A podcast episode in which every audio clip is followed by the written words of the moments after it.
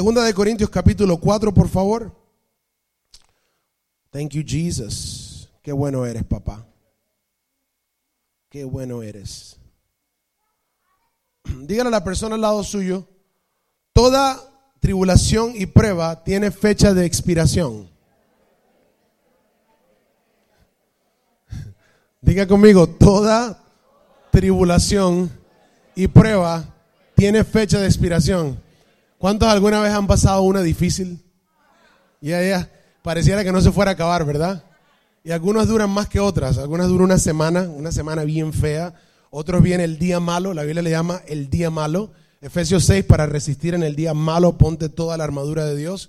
¿Verdad? Está hablando de la salvación en tus pensamientos, la justicia en tu corazón, revestidos de verdad constantemente, caminando en la paz que produce el Evangelio de Jesucristo, teniendo fe que bloquea todo ataque del enemigo y cargando una espada de doble filo en tu boca, que es la palabra de Dios constantemente, confesando en contra de lo que estás viendo y contra de lo que estás escuchando, pero creyendo en lo que está acá depositado dentro de ti y lo que Dios te ha dicho en la visión divina. Amén. Entonces tú has pasado un día malo, amén. ¿Cuántos han tenido un día malo?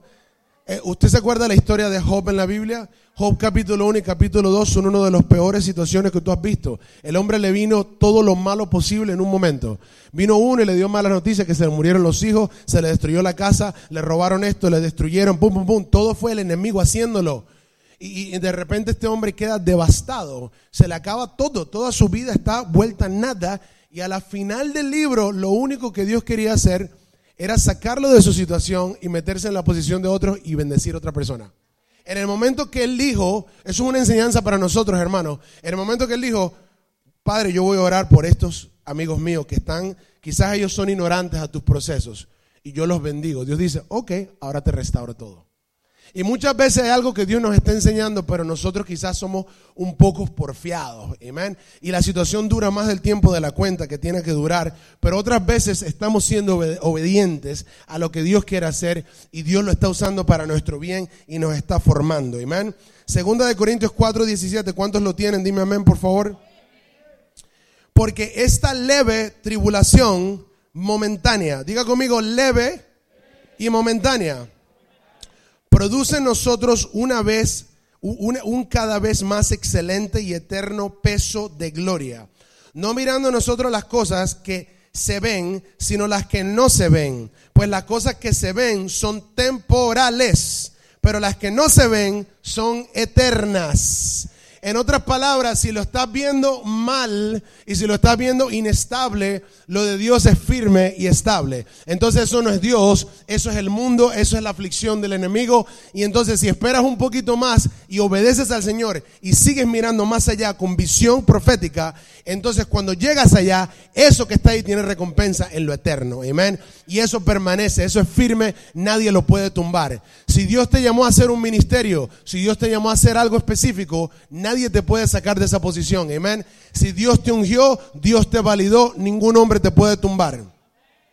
Siempre y cuando te mantengas en obediencia, siempre y cuando tú seas obediente a lo que Dios dice, obediente a tus autoridades, Dios te va a mover de gloria en gloria, de triunfo en triunfo, de victoria en victoria, de fe en fe, siempre vas a ser promovido. Amén. Y te voy a decir algo, no tengo una onda esta mañana, pero quiero mostrarte algo bien interesante de la onda. ¿Cuántos han visto una onda? En Venezuela le decimos una china. No sé por qué. Ah, it's not racist, no es nada racista ni nada, pero le dicen china, no sé por qué. Eh, la gente se ofende hoy en día de lo que sea, ¿verdad? Pero, pero la onda es un, es un aparato que es, como de esta forma y tiene dos ligas que del lado, ¿verdad? Y tiene como una especie de, de, de, de pouch, de, no sé, una bolsita donde metes una piedra o metes algo específico y lo, eh, lo tiras para atrás y se va hacia adelante, ¿verdad? Pero date cuenta que para poder agarrar impulso se va en, en el sentido contrario a la dirección donde tiene que ir. Y muchas veces en la mitad de tu proceso, muchas veces en la mitad de lo que está pasando en tu vida, Dios te lleva en el sentido contrario.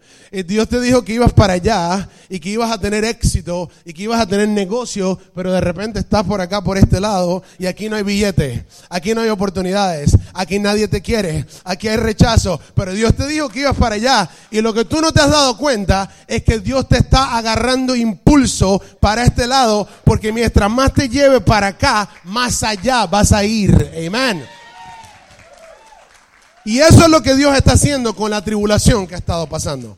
Entonces vi el periódico de mañana y vi que la gente de New Season, algunos de ustedes, todos de ustedes, no sé cuántos de ustedes, pero algunos de ustedes Dios los está convirtiendo en oro en este momento. Entonces no le digas no a la prueba, no digas Señor, quítame esto, dile Señor, dame fuerza, dame fuerza para hacer lo que tengo que hacer. Aleluya. Tú nunca ves al apóstol Pablo en ninguna parte de la Biblia decirle, Señor, para esta dificultad. Cuando Él ora, Él ora por la gente, dice que el Espíritu Santo te dé revelación y sabiduría para que conozcas el propósito de tu llamado. No, no, no estoy orando para que se te quiten los problemas, para que se vaya cierta situación, sino para que Dios te revele el porqué de las cosas y puedas seguir caminando en pos de lo que Dios tiene para ti. Estoy predicando bien esta mañana, sígueme ayudando. Primera de Pedro capítulo 1 versículo 7, por favor. Primera de Pedro capítulo 1 versículo 7. ¿Cuántos están agarrando algo hoy? ¿A cuántos Dios ya le comenzó a hablar? Aleluya. Thank you, Jesus. Dios se va a mover poderosamente aquí hoy. No se tomen, no, no tomen esto a leve. E, estas reuniones, venir a la casa de Dios, esto es muy importante. Yo viví eh, más de 20 años de mi juventud eh, perdiendo tiempo en, boberías, viviendo, la Biblia dice, eh, huid de las, de las pasiones juveniles. Yo era uno de esos que no huyó, sino que me fui para las pasiones juveniles. Y desafortunadamente perdí mucho tiempo y ahora me di cuenta, pero ahora como yo perdí el tiempo, te puedo hablar a ti, si tú has estado perdiendo el tiempo, huye de las pasiones juveniles, porque esto es más importante. Qué rico estar acá. Mira, qué rico estar o acá arriba, esto no es importante más que estar allá, qué rico estar allá atrás en la última silla, qué rico estar en la mesa de allá atrás sirviendo, qué rico estar eh, eh, cuidando a los niños, lo que sea que estés haciendo, qué sabroso es estar en la casa de Dios. La Biblia dice que nosotros probamos la bondad del Señor, amén. Aleluya, qué tremendo. Entonces, estos momentos eh, son, son momentos sincronizados por el cielo. Venir a la casa de Dios. ¿Sabías tú? ¿Sabías tú ¿Cuándo comienza el servicio? A las 11 o 11 y media. 11 de la mañana. ¿A qué horas llegan aquí los líderes a orar o a preparar la atmósfera? ¿A qué hora? Oh, Vamos a decir que a las 10 de la mañana llegan ustedes, ¿verdad? Llegan a las 10 de la mañana. ¿Sabía usted que Jesús está aquí a las 9 y 59? Jesús, Él nunca está tarde. ¿Cuántos, ¿Cuántos saben que Él nunca llega tarde? Entonces Él llega antes de ustedes y Él está observando la actitud de todos. La Biblia dice que Él escudriña los corazones. Él está viendo, a ver, ¿quién quiere estar aquí hoy? ¿Quién está sonriendo? ¿Quién tiene mucha preocupación y trajo su preocupación en vez de entregármela a mí en su casa en la oración antes de venir a la casa de Dios para poder servir correctamente? Y entonces cuando comienza a llegar la gente, él comienza a observar quién vino a adorar, ¿Quién vino a alabar? ¿Quién vino a orar? ¿Quién vino a recibir de mí? ¿Quién tiene hambre? El que tenga hambre le voy a dar de comer. El que tenga sed le voy a dar de beber. Él está observando. Él ve y él mira. Dice que tiene ojos de fuego y que con esos ojos él está consumiendo. Él está observando. Está purificando al que desea ser purificado. Y te voy a decir algo. El barro cuando pasa por el fuego se explota y se revienta. La madera cuando pasa por el fuego se vuelve cenizas, pero el oro y la plata cuando pasan por el fuego toman una forma la cual le puede dar la persona que la está quemando. ¿Cuántos están acá? Primera de Pedro 1.7 dice así, para que sometida a prueba vuestra fe, mucho más preciosa que el oro, el cual, aunque perecedero, se prueba con fuego, sea hallada en alabanza, gloria y honra cuando sea manifestado Jesucristo. Te voy a decir algo, Dios todo lo que Él dice, y dice la manifestación, la revelación, la venida, Él vendrá, Él viene. Cuando Él dice eso, Él siempre habla de dos cosas. Él habla una de venir en gloria en una manifestación en un momento específico y habla de dos, su venida cuando venga a reinar sobre la tierra. Cuando tú veas que dice la Biblia, cuando Él venga, Él hará tal y tal cosa, Él vendrá pronto, siempre velo como que Jesús quiere venir ya. Porque en cualquier momento se puede presentar a manifestarse. Inclusive te voy a decir algo, el Espíritu Santo estuvo aquí hoy durante la adoración poderosamente. Te voy a decir algo, Jesús está aquí moviéndose en medio de su pueblo. Si tú lo amas y tú lo adoras, Él vino aquí a empoderarte para llevarte más lejos en este día. Y si, vamos, si cruzamos un poquito más allá al capítulo 4, ahí mismo primera de Pedro, capítulo 4, versículo 1 y 2, y después brincamos al 12 y 13, son 1 y 2, 12 y 13, estoy estableciendo un fundamento para, entonces ahorita Dios te va, te va a empoderar poderosamente. Escucha esto, versículo 1, capítulo 4. Puesto que Cristo sufrió por nosotros en su cuerpo, también ustedes deben adoptar esa misma actitud. Porque quien sufre en su cuerpo pone fin al pecado, para que el tiempo que le queda de vida en este mundo lo viva conforme a la voluntad de Dios y no conforme a los deseos humanos. Entonces, cuando tú estés sufriendo alguna situación, alguna dificultad, no digas, ok, Señor, quítame esto. Señor, ¿qué estás tratando de cambiar en mí? ¿Cuál es el área que estás tratando? Y, yo te digo algo, cuando uno ayuna, una de las mejores formas de poner tu, carne a prueba, tu, tu, cuerpo a prueba, es cuando tú ayunas y comienzan a salir las manifestaciones de lo que verdaderamente está operando en tu vida aquellos deseos que tú no pensabas que eran un problema, cuando tú ayunas salen a la luz. Y tú dices, oh my God, tengo que renunciar a esto. Yo no sabía que esto era un problema. Pero el problema es que en el cuerpo de Cristo hoy hay mucha glotonería. Comemos mucho, la iglesia come mucho, pero no hay suficiente ayuno y oración. No hay suficiente muerte. Tiene que haber muerte para que Cristo viva. Déjame explicarte para los que no leen la Biblia. El pastor entiende lo que yo quiero decir. Cuando hablamos de muerte estamos hablando de morir al yo, a mis deseos, a lo que yo quiero. Cuando tú mueres, entonces Cristo vive. Amén. Entonces por eso Dios dice, amad a tu prójimo como a ti mismo. Ama a otra persona. Busca el bien de los otros más que el tuyo. Amén. Qué tremendo es esto. Aleluya.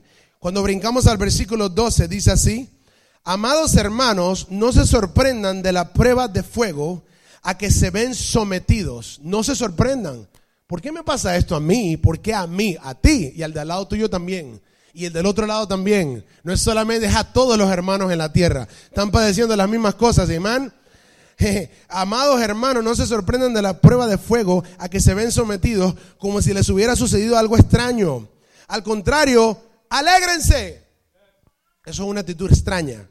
¿Me está pasando algo malo? Aleluya. Qué bueno. ¿Cómo está todo? Todo está terrible, pero estoy contento. Aleluya. ¿Cuándo usted ha conocido a una persona que le diga eso? Es hard to, to see that. Es difícil ver a una persona que diga, bueno, verdaderamente que todo no está bien, pero estoy súper contento. Dios, Dios, pero ¿cómo es posible que tú Porque cuando tú buscas la presencia de Dios hay algo llamado el gozo del Espíritu Santo. Y dice la Biblia, el gozo del Espíritu es tu fuerza. Es lo que te da fuerza. Entonces tú no puedes alegrarte cuando hay una circunstancia negativa si no estás lleno del Espíritu de gozo. Porque es imposible hacerlo. Dios nunca pretende que tú dependas de tu propia fuerza para hacer algo que Él te dijo que hicieras. Él dice, yo te mando, entonces si me buscas, yo te empodero para hacer lo que yo te mandé a hacer. Entonces no te puedes alegrar cuando, cuando mira, tú sabes si una persona busca de Dios, si la primera respuesta, la primera reacción a una situación negativa es, vamos a orar por eso. Cuando una persona busca de Dios, ve la situación enfrente y dice, vamos a orar, en el nombre de Jesús Padre ponemos esto delante de ti. Y dice la Biblia, presentados todas peticiones, todas las cosas delante del Señor en acción de gracias, y Él guardará tu corazón con paz, guardará tu mente, el Dios de paz. Amén. Aleluya. Entonces esa es la diferencia. Cuando, cuando tú buscas de Dios, tu actitud acerca de lo que estás viendo cambia. Y sí te voy a decir, aunque busques de Dios, cuando la dificultad es mucha, a veces te sientes y comienzas a dudar. Dios nunca va a decir, estás condenado, ya se acabó, se te acabó tus oportunidades. Dios lo que quiere es que vuelvas a Él. Vuelve a mí. Vuelve a buscarme. Vuelve a ayunar. Mira, te voy a decir algo. Hay una, una serie de distracciones. Hoy, 2019, Cristo se acerca. Oh my God. Hay una serie de distracciones, Cristo viene pronto. Hay una serie de distracciones en el día de hoy que jamás existían en la tierra hace 20 años atrás. No estaban. No había teléfono inteligente. No había ni teléfono bruto. Había teléfono de, cavernícola con un cable que, que podías darle la vuelta toda, a toda la esquina. Te podías ir a la casa del vecino y prestarle el teléfono desde allá. ¿Cuál es el número? Ya, ya regreso en media hora, espérate. ¿Cuál es? Grítalo. ¿Te acuerdas de esos teléfonos? Entonces, como era tanto esfuerzo hablar por teléfono, a nadie le gustaba hacerlo. Oh, hazme una llamada. Ay, qué fastidio. Prefiero escribirte una carta. Aleluya. Entonces, hoy en día todo es fácil y mientras más fácil tú le pongas las cosas al ser humano, cuando el ser humano vive en la carne, no lo aprecia. Y cuando no aprecia algo, lo abusa. Escucha lo que te estoy diciendo. En el huerto del Edén, Dios le dio a un hombre. Mm, Dios le dio a un hombre y a una mujer toda la tierra y un huerto perfecto, todo listo, todo fruto perfecto. ¿Y qué hizo? El hombre manifestó la naturaleza pecaminosa, que es, ¿sabes qué? No lo aprecio, no lo tuve que trabajar, no, no, no tuve que formarlo yo con mis manos. Entonces, por eso Dios dice, he notado algo en el hombre, que para que el hombre pueda apreciar las cosas, le tengo que quitar algunas cosas, para después yo dárselas a mi manera y no a la manera de ellos. Entonces, si tú quieres verdaderamente buscar al Señor, tú dices, Señor, yo te quiero buscar. Entonces, edúcate en la palabra para que cuando vengan ciertas circunstancias, no te sorprendas como, como Pedro le escribe a la gente. No se sorprendan cuando viene una prueba. Si viene la prueba, significa que Dios escuchó tu oración y, escuchó cuando dijiste, heme aquí, heme aquí, Señor, aquí estoy, úsame a mí. El Señor dice, ¿quieres que te use? Eh, chócale aquí, Jesús. Y Jesús dice, chócale aquí, papá. Oh, aleluya, vamos. Oh, están diciendo aleluya. Dios dice aleluya. Qué tremendo, ¿verdad? Y de repente se miran los unos a los otros y, dicen, vamos a usarlo, pero vamos a transformarlo primero. Porque así como está, no lo puedo usar. Así como habla negativamente cada vez que va algo, lo dice y lo menciona y lo vuelve a mencionar tres veces más, pero no alaba, no adora, no, come on now. Entonces dice, así no lo puedo. Entonces va a tener que pasar algunas cositas y en esas cositas se va a ver forzado a ayunar y a orar porque no va a haber respuesta de otra forma. Y cuando vaya a ayunar y orar, ahí le voy a hablar y le voy a mostrar su condición en su corazón. En un sueño le voy a mostrar en la noche y va a decir, oh, así soy yo. Yo no sabía que Dios me veía así, pero Dios dice ahora, ahora cambia. Y cuando Dios te muestra algo, te da la gracia para poder cambiar. Dios es, Dios es tan creativo que es imposible que Él muestre algo sin darte la gracia para poder hacerlo. He can't do it. No, él no sabe hacerlo. Cuando Dios habla, Él empodera. Amén. Diga conmigo, cuando Dios habla, Él empodera. Si Dios te habla a ti proféticamente hablando hoy, te está empoderando. Recíbelo. Si tú, si tú sabes que eres tú, si tú dices, man, yo he estado pasando algunas cosas, o quizás yo he estado resistiendo el proceso de Dios, quizás yo, yo no lo entendía, pero lo estoy entendiendo. Si es la gracia, un momento. La fuerza Dios te la va a dar ahorita. El Espíritu Santo va a caer sobre ti. Uno de los siete espíritus de, de, la manifestación en Isaías 11 es el espíritu de poder. La palabra poder es fuerza militar para seguir adelante. Aleluya. Thank you, Jesus. Dice, más bien alegres de ser participantes de los sufrimientos de Cristo. Como el pastor cuando está parado mucho tiempo, uno de los sufrimientos de Cristo era estar parado. Pastor, ya estamos padeciendo contigo. Para que ya, ya yo estoy, ya literalmente, para que también se alegren grandemente cuando la gloria de Cristo se revele. Hermanos, no está hablando solo de la gloria venidera cuando Cristo venga, porque en aquel tiempo Jesús no vino. Entonces nunca vieron esa gloria, pero la gloria sí vino en cada servicio, en cada manifestación, en cada ayuno. Amén. Y cuando esa gloria viene, sucede algo. Te empodera Dios, te da más fuerzas para seguir adelante. Si tú sabes esperar, dice la palabra, los que esperan en Jehová no serán avergonzados, tomarán nuevas fuerzas. Amén. Thank you, Jesus.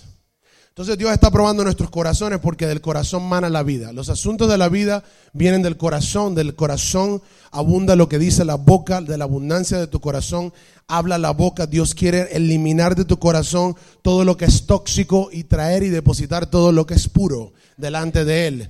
He wants to remove the toxicity, everything that's toxic, and He wants to put holiness en purity. Dice la Biblia que cuando una persona tiene esperanza de que Él viene, de su venida, se purifica a sí mismo. ¿Estamos acá? Hermano, tenemos una confusión dentro del cuerpo de Cristo en el día de hoy, yo creo que más que nunca, pero ya estaba sucediendo en los tiempos de Pablo. Y eso es que el que está acá sabe más que el que está allá, entonces el que está allá solamente escucha lo que el que está acá dice, pero no lo busca e indaga por sí mismo. Yo te digo algo, yo creo que tú tienes un pastor que te empodera todos los servicios y te lleva a decir, mira, ve en casa. Cuando tú vienes a la iglesia, esto es una recarga, diga conmigo recarga. Esto, this is it. Eh, el servicio no es el lugar donde tú buscas a Dios solamente. Tú buscas a Dios en tu closet a solas. Ahí es donde eres cargado. Ahí es donde tú, mira, cuando tú buscas a Dios en tu casa, vienes a la iglesia y tú sabes qué sucede. La adoración tuya causa que una atmósfera se vaya moviendo de silla en silla. Y la gente nueva que llega dice, aquí hay algo que yo nunca había sentido en mi vida. ¿Qué estoy sintiendo yo? Tú estás sintiendo la adoración de los santos en espíritu y en verdad. Aquellos que cuando van para su casa no pueden esperar más para meterse en la presencia del Señor. Amén. Diga conmigo, aleluya. Thank you, Jesus. Qué bueno es el Señor, ¿verdad? ¿Cuántos estamos acá? ¿Seguimos? Diga conmigo, el horno de fuego. ¿Cuántos conocen la historia de los amigos de Daniel? No voy a decir esa historia ahorita, pero quería saber si la conocían. ¿Se acuerdan que ellos entraron en un horno de fuego, verdad? Los metieron ahí. Ese horno de fuego es simbólico para nosotros, es una enseñanza. Eso no les pasó a ellos porque Dios es malo o porque Nabucodonosor era malo o lo que sea. Eso, pasó fue porque Dios quería enseñarnos algo a nosotros. Primera de Corintios capítulo 10, creo que el versículo 9 o algo así, dice que todas las cosas que le sucedieron a ellos le sucedieron para nuestra enseñanza, nuestra amonestación a aquellos que viven en los últimos tiempos. En otras palabras, Dios causó, mira qué tremendo es el Señor, la sabiduría multiforme del Señor, los misterios de Dios, que inalcanzables son entenderlos más allá del entendimiento humano. Amén. Dios hace que una generación, dos generaciones 15 generaciones, 20 generaciones, 30 generaciones, miles de años de historia. Enoch caminó con Dios 365 años y se fue con el Señor y no estuvo más porque Dios se lo llevó. Elías, Dios se lo llevó. Estos hombres caminaron. Abraham espera 25 años para ver el niño nacer. Cuando el niño tenía una cierta edad, Dios le dice, ahora dámelo. Quiero que lo sacrifiques. What? Una cosa impresionante y todo es para enseñarte a ti cómo vivir. Todo es para enseñarte el carácter de Dios. Cómo Dios se manifiesta contigo. Si lo hizo una vez, lo va a volver a hacer. Dice la Biblia que Dios no cambia, que Él es el mismo ayer, hoy y por los siglos. No te vayas tras doctrinas extrañas que Dios está haciendo algo diferente contigo a lo que hizo con los hombres de anterior. Cuando tú quieras aprender el carácter de Dios, no lo aprendas de un predicador solamente. Métete en las escrituras, que ahí está la respuesta de todas las cosas. La voluntad de Dios perfecta, buena y agradable está en la Biblia. Mira todos los hombres de Dios que fueron procesados. A todos Dios los promovió. Todos los que sufrieron duras cosas, a todos Dios los promovió. Aleluya. Mira, mira la historia de Jefta, un hombre que nació en una casa rechazada entre el medio de los hermanos, un hombre que nació de una prostituta, un hombre que no tenía herencia ni parte en su familia y lo, lo expulsaron de la ciudad y le dijeron, tú no tienes nada que ver con nosotros, fuera de aquí, huérfano. Tú no eres nadie, eres un bastardo, no tienes papá, no tienes mamá, no te queremos. Tú también eres el dolor que él sentía. ¿Cuántos alguna vez han sentido ese tipo de dolor en su familia? Lo han sentido. Dios tiene algo grande para ti. Escucha esto. Y Dios agarra y usa la vida de este hombre y de repente un día le hacen una llamada. Oye, necesitamos ayuda. Dios usó el don que él tenía. Él tenía un don de guerrero. Y el don de guerrero fue lo que Dios usó para llevarlo de nuevo al mismo lugar donde lo rechazaron y en ese mismo lugar Dios lo promovió. Entonces no te sorprendas cuando te alejen, a la gente se aleje de ti y diga, no quiero nada que ver contigo, tú no me caes bien. Mira, escucha, escucha, escucha, la dirección es para allá, pero Dios te está llevando para acá. No tiene sentido. Esto no fue lo que tú me prometiste, Señor, pero te estoy agarrando impulso. Te estoy agarrando impulso y aquí te suelto y cuando te suelto no hay nadie que te pare. Hoy mismo en la tierra hay evangelistas como Benny Hinn que están siendo procesados y no han traído ni un alma a Cristo. Están metidos en ayuno. Están trabajando en un Kmart, que están todos casi cerrando. O sea, que ese es el peor trabajo que puedas tener ahorita. Porque prontamente se quedan sin trabajo. ¿Alguien está acá? Esos hombres de Dios grandes que tú ves con nombre. Ahorita hay miles que Dios está procesando. Que tú ahorita, ¿tú sabes quién los está rechazando? La gente que no tiene visión. ¿Tú sabes quién rechaza a un ungido? El que no tiene visión. Cuando tú tienes visión, tú buscas lo ungido y dices, yo me voy a juntar con este. Porque yo también quiero la unción que este hombre tiene, o esta mujer tiene. ¿Alguien está acá? Los que rechazan los ungidos son los que no tienen visión, porque ven la condición ahora, ven que no tienen un Rolex, que no tienen un Bentley, que no tienen seguidores, que ven todo eso y dicen, no, esto no vale la pena. No, no, no, no, no, you're judging wrong. Jesús, Jesús cuando miró, cuando, Jesús le enseñó a Isaías algo, a Isaías no, a Samuel algo interesante. Cuando él entró, él comenzó a juzgar con sus ojos. Y vio al hermano mayor de David, así grandote y fortachón, 6'4", pelo así, ah, bien bonito, fortachú. El hombre acaba de venir al gimnasio, estaba pompeado ya, tú sabes. Las menas se le salían así, el sudor le corría así por el pecho. El hombre se veía que en cualquier momento mataba a alguien solamente con mirarlo, ¿verdad? Y Samuel dice, seguramente este es el escogido de Dios. Y Dios le dice, no mires con los ojos, los hombres juzgan con los ojos, pero yo juzgo el corazón. El corazón es lo que yo estoy viendo. Entonces, tu tribulación, tu situación, tiene que ver con tu corazón. Mira a la persona al lado tuyo, eso está bueno. Eso hay que ponerlo en Facebook. Alguien póngalo, please. Te doy permiso usar el teléfono ya. 30 eh, seconds, go. That's a good one. Tu condición, tu situación, lo que estás padeciendo tiene que ver con tu corazón. Dios está atrás de tu corazón. Y quiere sacar algo y meter algo. Diga conmigo, sacar algo para meter algo quiere depositar algo nuevo, quiere poner una palabra, una visión, un llamado, quiere activar algo en ti que estaba dormido, que Dios te lo dijo cuando tenías 5 años, 10 años, 14, 25, hoy tienes 32, pero Dios te dice, ahora es el momento de ir tras de mí. Qué poderoso fue, vi el, el periódico de mañana para New Season Church, qué poderoso lo que Dios está haciendo, aleluya. Yo siempre le, yo tengo, yo tengo, mire, yo te digo algo, yo soy una persona muy eh, ¿cómo te digo? No voy a decir humilde porque decir soy humilde entonces no me hace humilde. Déjame cómo lo puedo decir. Soy muy necesitado de Dios. O sea, tengo mucha debilidad. En otras palabras, cuando voy a ministrar a cualquier lugar, siempre estoy buscando lo nuevo de Dios porque no confío en mi propia habilidad. I don't think I could do it. No, no creo que yo lo pueda hacer. Verdaderamente no. O sea, yo no creo en mi, en mi habilidad sola, no creo. No, no creo que tengo suficiente como para hacerlo solo. Does that make sense? ¿Tiene sentido lo que estoy diciendo? Entonces, entonces yo necesito practicar en la presencia de Dios.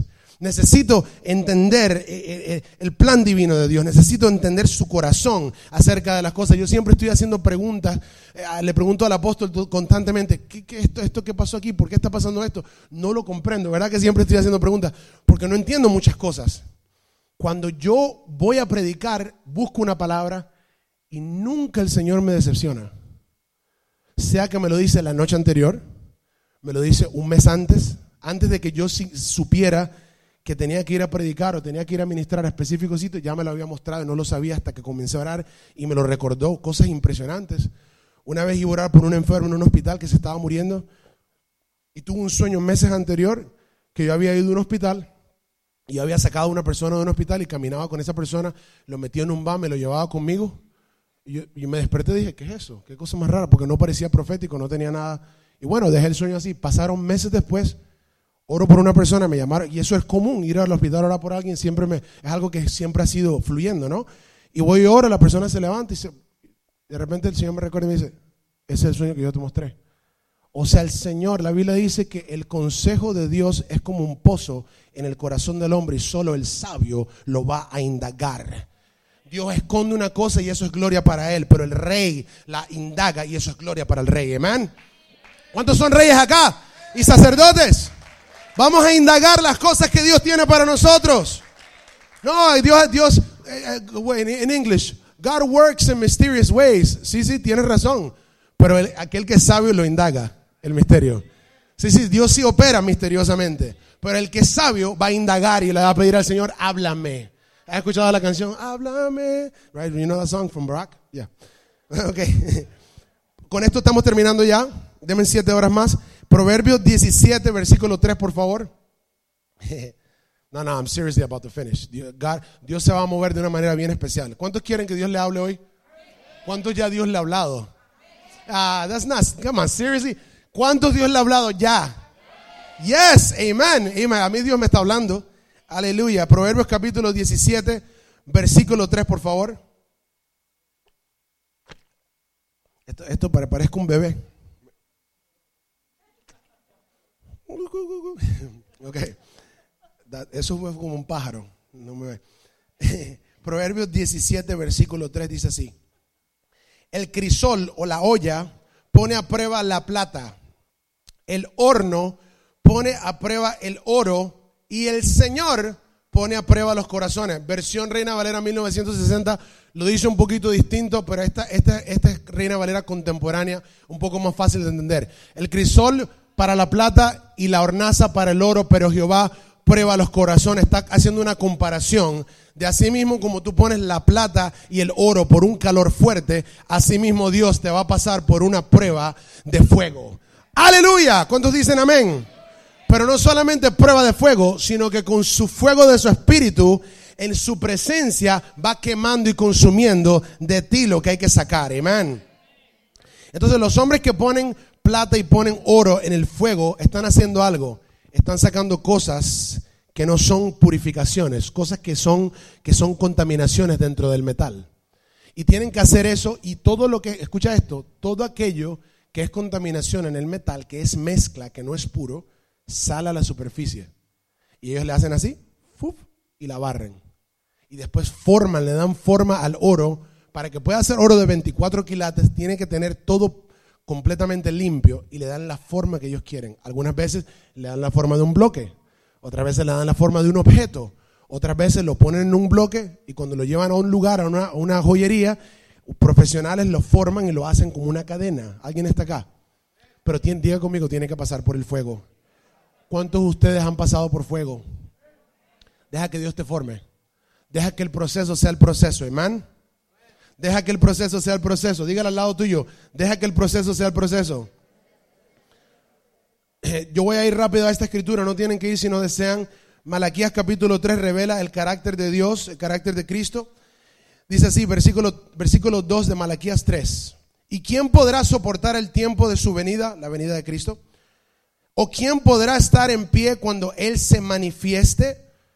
Porque Él es como fuego purificador y como jabón de lavadores y se sentará para afinar y limpiar la plata, porque limpiará a los hijos de Leví, los afinará como al oro y como a plata y traerán a Jehová ofrenda en justicia. Está hablando del sacerdocio. Y ahora bajo el pacto de sangre, todos somos hechos sacerdotes, no solo los hijos de Leví. Entonces Él viene a purificar a todos nosotros, sus sacerdotes, para que agarremos su imagen. Porque aquel que es refinador de oro y de plata, se sientan enfrente y comienzan a quemar y comienzan a quemar y comienzan a quemar hasta que puedan ver su reflejo en la plata y en el oro. Cuando ellos se puedan ver claramente, entonces termina el proceso. ¿Alguien está acá? Entonces el proceso tuyo termina cuando Dios se pueda ver en ti. Y, tú, y, hay, cristianos que, mira, que han ido, yo, yo, no quiero hablar en contra de nadie, no quiero que te ofendas, más bien quiero que, que me ames y me bendigas. Me manda y dice si te bendigo. Pero, pero hay cristianos que llevan en la iglesia 55 años. O sea, quiero decir, quiero decir, se convirtieron cuando tenían 20 y ahora tienen 75 y todavía siguen inmaduros. En otras palabras, todavía no oran, todavía no ayunan, todavía no pagan precio, todavía hablan mal y negativamente, todavía tienen chisme. What? Seriously? ¿Cómo tú vas a estar en una iglesia tanto tiempo? Vas a la iglesia y escuchas palabra y palabra y palabra y pasan años, 10 años, 15 años, 20 años y todavía no amadurece. Eso significa que con Dios no has sido honesto. Que en los tiempos cuando Dios dice confesad vuestros pecados, es tiempo de venir a confesar, es tiempo de arrepentirte para yo cambiarte y transformarte y empoderarte para que seas como yo. No hay una confesión. No hay una honestidad. Ayer creo que el tema de la liberación ayer y del, tiempo de liberación en el, retiro de los hombres fue la honestidad con Dios. La Biblia dice en el libro de Hebreos capítulo 10 que podemos ir nosotros ahora por un camino nuevo que Él consagró por su sangre, pero tenemos que ir en sinceridad de la fe. Hay que ir en sinceridad. Y dice, dice Dios, dice Jesús que Dios Padre está buscando. Él busca a quien le adora en espíritu y verdad. En otras palabras, sin mentira, sin hipocresía y que la adoración no sea rara, que no vengas a traer métodos de, yoga. Todo lo que hay en mí te adora. Nada de esas boberías. Dios, no está, Dios está buscando que tú rindas tu cuerpo. No, se ríen, pero es cierto. Nosotros hemos tenido personas en la iglesia que han entrado y vienen a traer y se, se paran así. Y comienzan a adorar y tú dices, ah, tú te has arrepentido, tú crees en Jesús como tu único y suficiente Salvador. Y en tu cara te dicen, yeah, I do. What am I to say? Te voy a condenar y decir, vete porque tú no eres cristiano. Y uno lo soporta y lo ve y tú dices, you're not a Christian. Porque un cristiano que es dirigido por el Espíritu, se su cuerpo se mueve por el Espíritu. Las manifestaciones del Espíritu no son extrañas, son extrañas para aquel carnal. ¿Alguien está acá? Entonces tú puedes, si una persona se está manifestando un espíritu inmundo, puede que su cuerpo se mueva, pero no es Dios, es un espíritu inmundo que quiere salir. Si una persona está siendo tocada por el fuego del Espíritu Santo, Dios, si tú eres una mujer que te gusta el moñito perfecto, quizás Dios vaya a mover tu vida y te quite el moño por el poder del Espíritu. Puede que se ríen, pero es verdad, puede que, puede que tiembles por el fuego, pero te garantizo que no va a ser esto. It's not gonna be weird. Entonces Dios dice, le dijo a la mujer samaritana, ustedes adoran raro. Eso es lo que Jesús le estaba diciendo. Ustedes no saben a quién ustedes adoran. Le están diciendo, ustedes son orientales, les gusta adorar raro, ustedes tienen símbolos raros.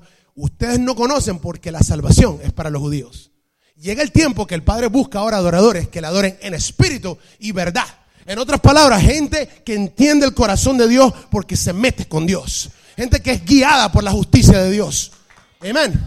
Entonces Dios no está buscando gente perfecta. Dios quiere gente perfeccionable gente que se pueden adaptar a lo que Dios quiere, que dicen, Dios, que tú quieres, Señor, tocarme y ungirme hoy, y yo tengo que llorar, gritar como esa gente que está ahí al frente.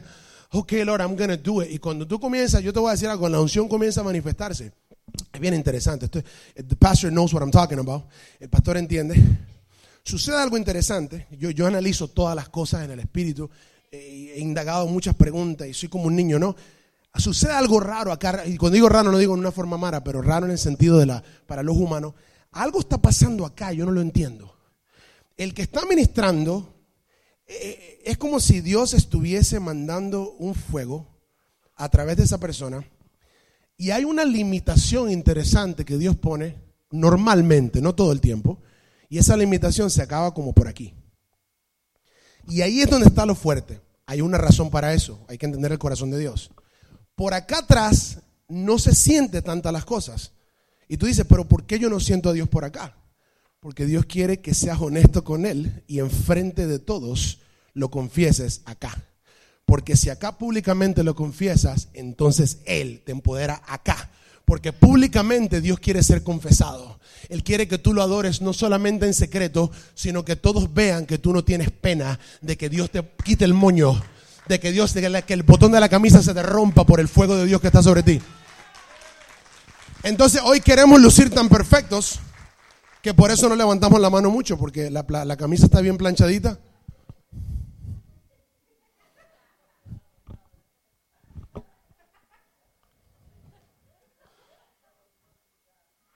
Es como, es como si fuéramos modelos adoradores. Yo digo que si alguien está tomando fotos, esa va a ser la foto perfecta.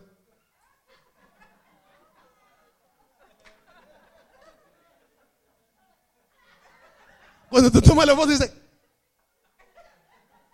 La gente que ve eso por Facebook, la foto, el pastor pone la foto en Facebook y dice: ¡Wow! ¡Qué adorador!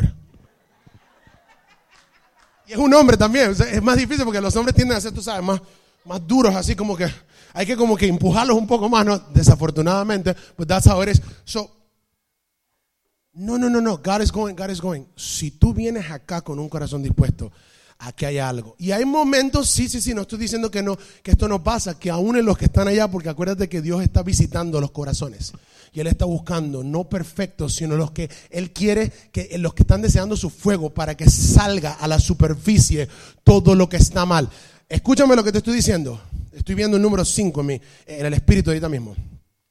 Hay cinco personas aquí, por lo menos, cinco personas, que cuando yo estaba diciendo esto en este mismo momento, ahorita, ahorita mismo, cuando lo decía, el Señor te trajo una memoria de algo que estás haciendo incorrecto. Cinco personas, cinco personas, que cuando tú estabas, yo estaba diciéndolo, vino una memoria interesante. Tú no estabas pensando en eso, estabas hablando, estabas escuchando, perdón, lo que yo estaba diciendo, y te vino un flash en la mente. Eso es Dios hablándote en este momento. Y esas cinco personas, Dios te acaba de decir algo que Él quiere sacar de tu vida. que tú has estado resistiendo. Quizás sea un familiar que te tiene atado manipulándote para sacarte billete. Porque hay muchos cristianos que no le da a Dios, no le da lo, que Dios, lo que Dios quiere que le den. No es rico para Dios, pero es rico para con su familia. Es rico para con todo el mundo. Se dejan manipular de todo, pero cuando viene el momento de la ofrenda, de dar, son como los cocodrilos. ¿Cuántos ya, ya estos ya entienden? ¿Tú sabes cómo es el cocodrilo? Estos son los brazos del cocodrilo, las manitos, y tienen una boca muy grande para comer unas presas más grandes que ellos. Pero cuando llega el momento de la ofrenda, no le alcanza el brazo. Y, o son como el canguro, que tienen aquí una, una bolsita y se llenan de toda la bendición, pero cuando llega la ofrenda, te meten una patada. ¿Alguien está aquí? Y eso es lo cristianos que estamos viendo hoy. Y el Señor me mostraba, y con esto termino, el Señor me mostraba una de las razones por qué no estamos viendo milagros, señales y maravillas en los últimos tiempos en Estados Unidos de América como deberíamos de verlo. ¿Cuántos quieren saberlo? No todos lo quieren saber, después lo digo, en otro, en otro día. Pastor, invíteme otro momento en el año, lo digo, porque no tienen hambre. ¿Cuántos quieren escuchar el por qué? ¿Usted nunca se ha preguntado por qué razón no estamos viendo tantos milagros como se veían en la Biblia? Yo espero que lo que yo diga en este momento, Dios agarre y toque tu vida y hagas algo al respecto. Que no simplemente se queden palabras y caigan por el suelo. Amén. Pero el Señor me mostraba el porqué y es tan poderoso. Y es tan fácil entenderlo cuando lo ves en la escritura. No voy a detallar las escrituras, pero usted lo va a buscar.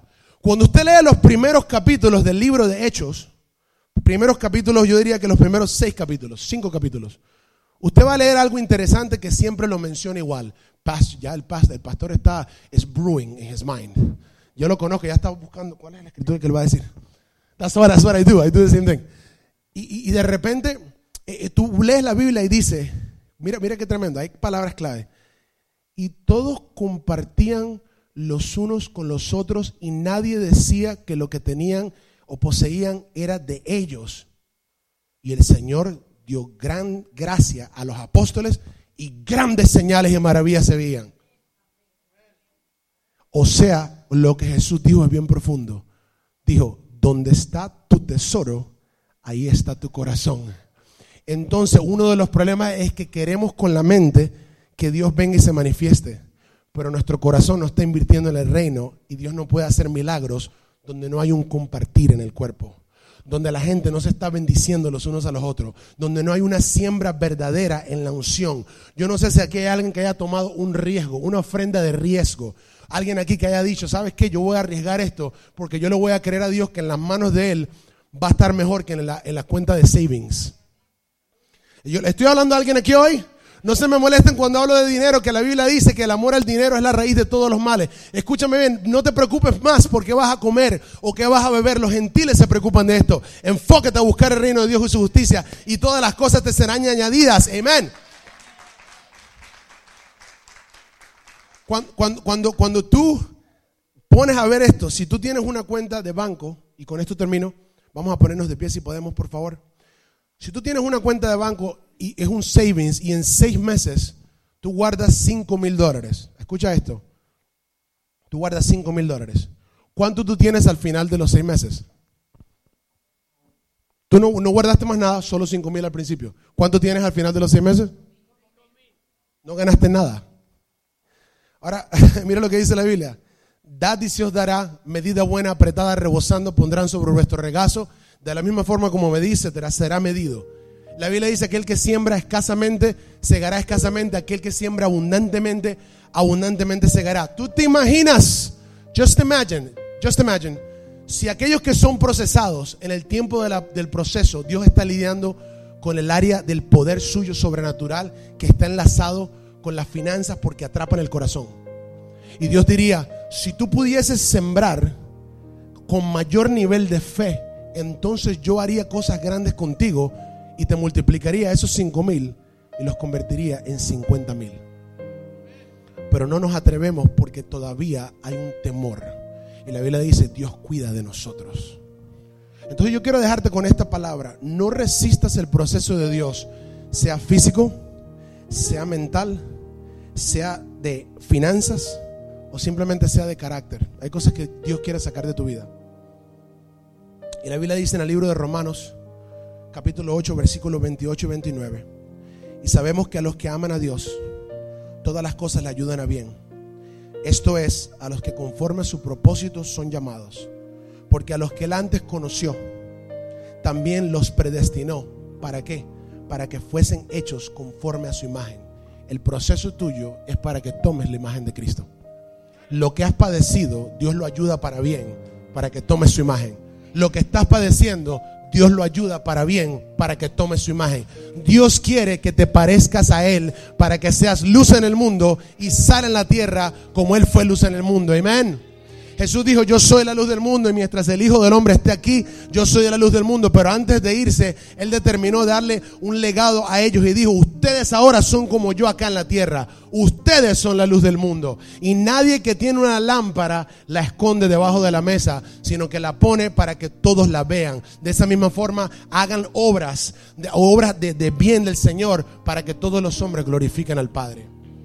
Entonces, la próxima vez que veas un enfermo, un inválido, una persona con necesidad, no pases por al lado de ellos y le digas, Dios te bendigas y sientas tu, tu dosis de justicia. Me siento súper bien ahora, qué, qué bueno. No, para lo que estás haciendo. Sacrifica tu tiempo. Tenías que ir a tu casa, estabas apurado, estabas cansado. Pero para y volteate y di, tú sabes que Jesucristo dio su vida por ti. Bendice a esa persona, ora por esa persona. Pásale un billetico si puedes. Uno de los secretos de la unción, pastor, es la generosidad. Uno de los secretos de la unción es el dar de tu tiempo. Uno de los secretos del poder de Dios en tu vida. Yo quiero el poder. Pero Dios dice, entonces vas a morir. No quiero morir. Y Dios dice, no te puedo dar poder. Porque para que yo te dé poder, tú tienes que estar muerto a ti. Para que yo viva en ti. Dale un aplauso fuerte al Señor.